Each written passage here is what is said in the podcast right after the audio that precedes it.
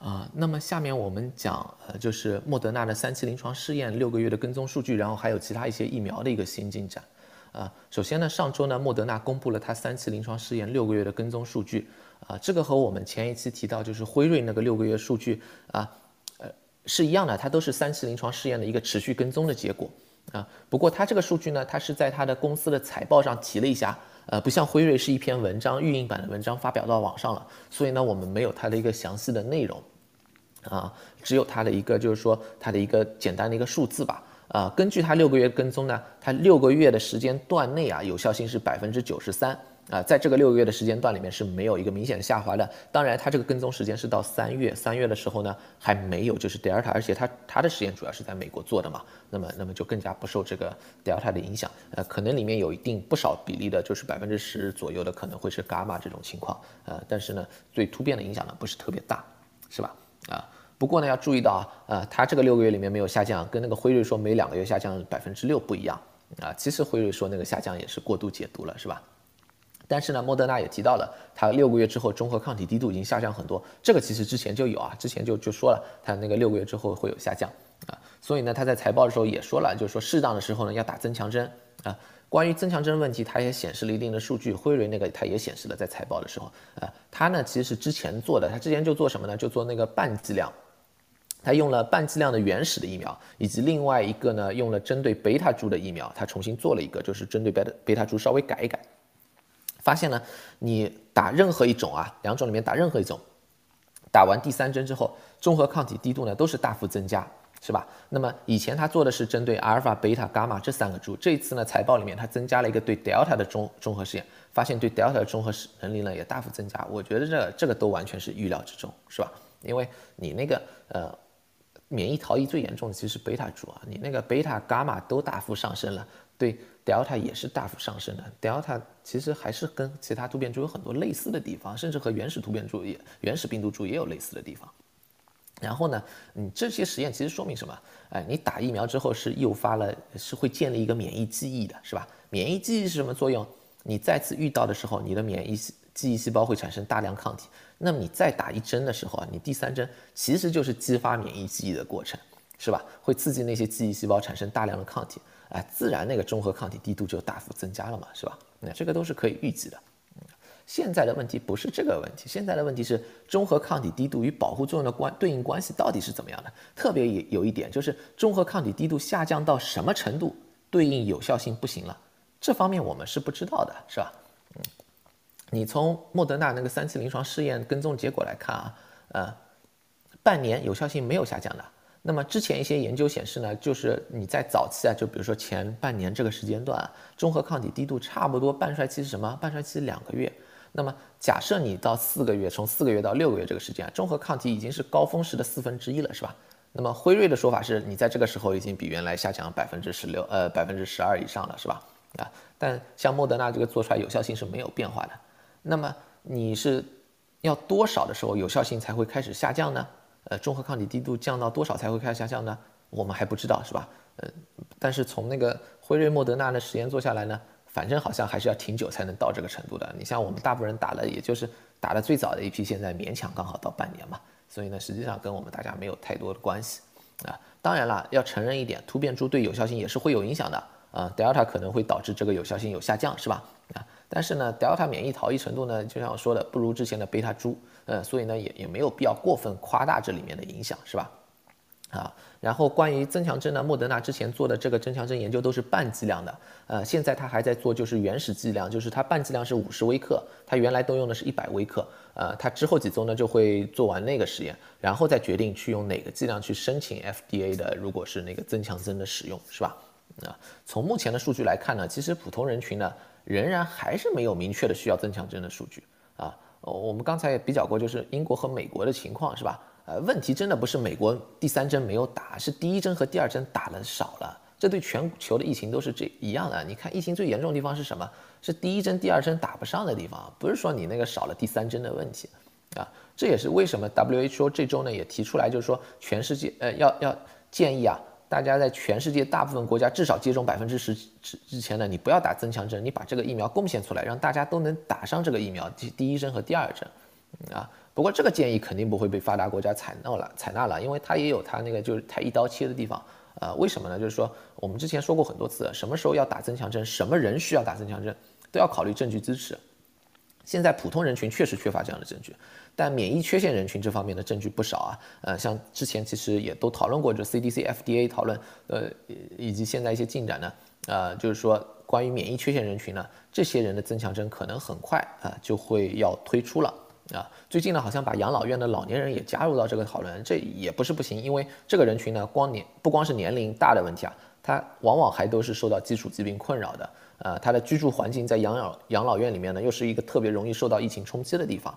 啊，呃，从现在的进展看呢，接下来几周这些人群可能会有那个相，呃，美国这里可能会有。针对这些人群，呃，增强针的政策出台，呃，英国、法国、德国基本都是明确了，九月开始会给这些人打，呃，美国这里呢要看 FDA 和 CDC 的决策，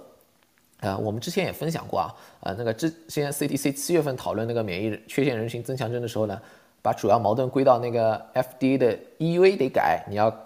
你现在 EUA 是两针的，你你你要把这个改一下，或者你把那个就是呃它的正式的药物的审核就是 BLA 通过。通过之后，你可以就是用一个标签外用药去推荐，是吧？啊，以目前的进展呢，就是辉瑞的，就是那个 BLA 啊，就是正式的上市啊，应该在九月就会发生。呃，所以这些问题呢，最晚在那个时候就解决了。当然，很有可能更早，因为现在他又在讨论这个事情嘛。啊，不过无论怎么样呢，这些仍然是会针对特殊人群，呃，普通人群打增强针这个问题呢，可能真的还肯肯定应该会比那个更晚。而且呢，我觉得，呃，实际上呢，也确实应该积累更多的数据。啊，我知道现在很多人因为 Delta 这个缘故啊，啊，一些人开始觉得是自己针打少了，是吧？觉得打两针还不够，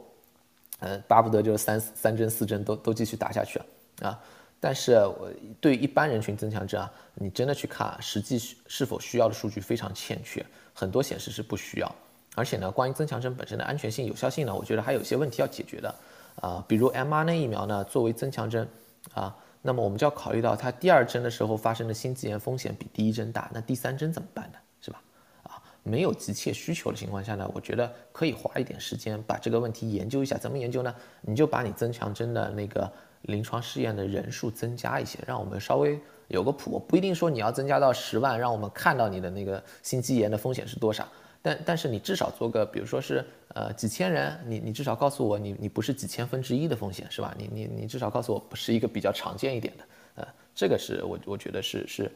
是，其实现在也有这个时间，也有这个必要去做。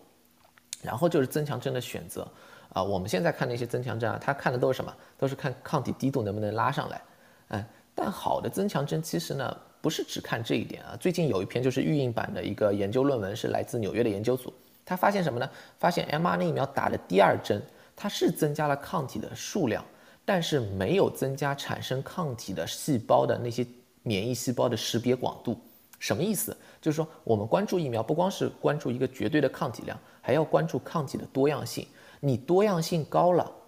你识别的病毒的突变的能力就强了，你受突变的影响就小了啊。为什么我们说细胞免疫不怕突变？啊，因为细胞免疫里面的 T 细胞啊，它的识别更多样化，它可以识别很多不同的那个呃病毒的片段，那样呢，你就不太受到这些突变的影响。啊，你打一个拉伸抗体的增强针，呃，不是说没用啊，但是从长远考虑一下，如果你打的增强针在这个基础上还可以增加你抗体识别的多样性，那么更有意义，因为你以后啊对那个其他以后出来突变，你可能就更有效。如果只看 mRNA 疫苗，这里面也会涉及到我们是用原来的疫苗做增强针，还是用针对 Delta 的，或者我们脑洞开得更大一点，干脆选一个，我们就选一个跟原始疫苗差异更大，我们甚至用 AI 去设计一个新的疫苗，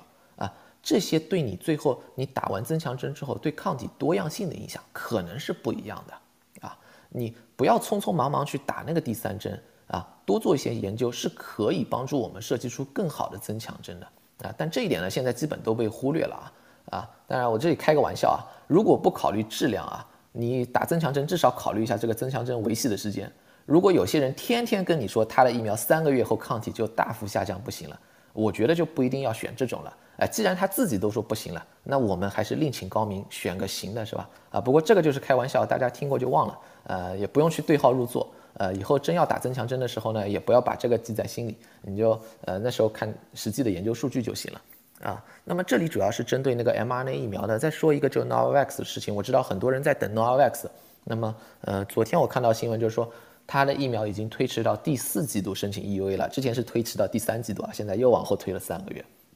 嗯，原因是什么呢？还是那个质量检测跟 FDA 达不成共识。我知道很多人期待这个疫苗，认为这是一个传统疫苗。但就像我们之前说的，不要等某个疫苗，这个已经是他不知道第几次推迟了，是吧？所以呢，也真的不要再等了，啊啊。那么最后再稍微说一点关于那个疫苗接种要求，这是在美国最近经常看到的，就是说啊，有些人就叫做那个强制接种，啊，现在有越来越多的公司宣布开始要求那个员工接种新的新冠疫苗了。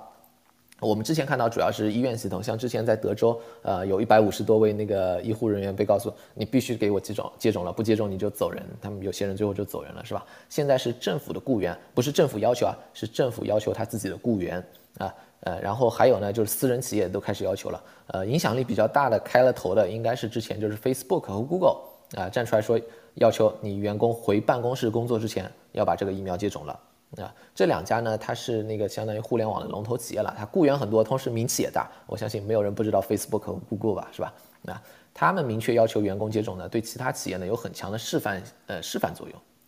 另外一个最近上新闻的是辉瑞这周也打了，之前网上呢经常有传一些什么辉瑞的 VP 啊，说什么疫苗不安全，然后又有人说，呃，你看他辉瑞的员工也有不敢打的，呃，所以呢，你看他们现在也强制打了，所以这些呢也不用再去说了。啊，不过我觉得还有两个企业值得提一下，也是最近看到的。呃，这两这两个企业呢比较特殊，一个叫 Tyson's Food，是什么？呃，它是美国这里最大的肉类食品加工呃企业之一啊。啊，然后另一个呢是美联航 United Airline，啊，它呢是美国三大航空公司之一。啊，这两个公司为什么特殊呢？因为其实啊，他们两个公司的员工呢，比之前说的那些呢，呃，更加是在疫情影响的一线。啊，像那个肉类加肉类的屠宰啊，以以前是疫情的爆发中心，就是特别一些美国一些你看着都是不知道什么地方的，突然有那么高的疫情，像像一些人很少的那些州啊，它其实很多都是因为它肉类加工加工厂那个企业里面，因为它人的密集很多啊，而且这两个公司呢，它员工组成跟那个 Facebook、Google 也不一样，很多是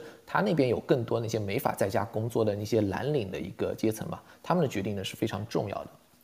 啊，要注意的是啊，就是说啊，这些企业说的接种要求，实际执行一般都会在十月。为什么？呃，你十月执行，现在提出来呢？呃，我我觉得就是首先现在 Delta 的影响呢实在太大了。美国这次疫情的反复呢，让很多企业意识到啊，员工接种这个疫苗的重要性。因为现在大家都是希望员工回到公司工作，但你不希望你员工回到公司工作之后，在你的公司里面发生大规模感染，是吧？另外一方面呢，就是说现在为什么提出来呢？因为呃前一两周吧，司法部刚刚就说明了，研究完了，就是说哪怕是 EUA 紧急授权的疫苗，也是可以做强制要求的。你公司去做这个问题，在法律上没有问题，是吧？啊，那么呃你现在提出来，为什么执行要到十月份呢？其实也是给员工一个充分的时间，因为你如果变成我我我今天说你明天要去打，这个也不是很合适，是吧？呃，另外呢还要考虑到，其实它推迟到十月呢，呃现在辉瑞的疫苗很可能九月会被正式获批。就不再是到时候不再是紧急授权了。莫德纳呢也已经递交了正式审批的申请啊，你等到十月执行啊，这个疫苗正式获批应该都过去一段时间了。呃，你争议的点就少了一个，就是关于那个就是紧急授权的疫苗，你让员工去打有有没有这个呃合不合理是吧？你你那时候就不用争了。啊，像 Facebook、Google 啊，因为它行业比较特殊，其实它很灵活。呃，他说这个疫苗接种强制要求的时候，同时也说我公司上班至少推迟到十月啊，你回来之前打完疫苗就行了。呃，Tyson's Food 的那些那肯定不能这么搞，因为你不能说你现在不用上班了，等到你打完疫苗，等到十月份打完疫苗再来上班，是吧？呃，但他们也做了一些相对来说还算是比较合理的措施吧。他就是说，领导层规定打疫苗的时间，呃，定在普通员工之前，是吧？呃呃，实际上呢，就是像 Fauci 前两天也说了，就是等到这个疫苗正式获批之后，我们看到会更多的强制接种的要求。呃，这是有道理的，毕竟呃很多公司其实都有强制接种其他疫苗的要求。你一旦新冠疫苗正式获批呢，呃，它就和其他疫苗是一样了，都是那个正式上市的药物，是吧？你有这样的要求呢，就没有什么特别的了。啊，呃，这种强制要求在美国这里争议比较大，就是有有人在说那个这是限制人身自由啊。呃，实际上这种强强制要求啊，虽然我不是学法律专业的，但是据我所知啊，这个在法理上绝对是没有问题的。啊，他们都是允许，如果你是因为医学原因或宗教原因是可以豁免的。而且说的不好听一点，你不想打，你换个工作就好了，是吧？本来你到一个地方工作，是吧？这个地方就会有它的规定啊，这些规定会不会对你有限制？很可能有啊，这是很正常的。就像很多办公室，呃，甚至很多公司的办公室，甚至你加上停车场，只要在那个公司范围内都是禁烟的，是吧？嗯，那么这个也是一样的道理嘛，它有它的要求，它有它的规定，是吧？还有一些说法，我觉得也是有比较误导性的啊。有人就说那个，呃，在美国这里，美国人经常说的，就是说那个公司问员工接种情况，你问他有没有接种疫苗，这是违反 HIPAA 的，呃，这这个就是说违违侵犯他的医医疗系统的隐私，这个绝对是不对的啊。HIPAA 什么意思？HIPAA 的全称是 Health Insurance 呃 Portability and Accountability Act 啊，它确实是保护医学信息隐私的，但它这个主要是针对就是医疗人员、保险医疗保险公司。不能把你的信息随便外传，不是说别人不能问你，不是说公司不能对你那个有要求，所以这里面是有区别的，啊，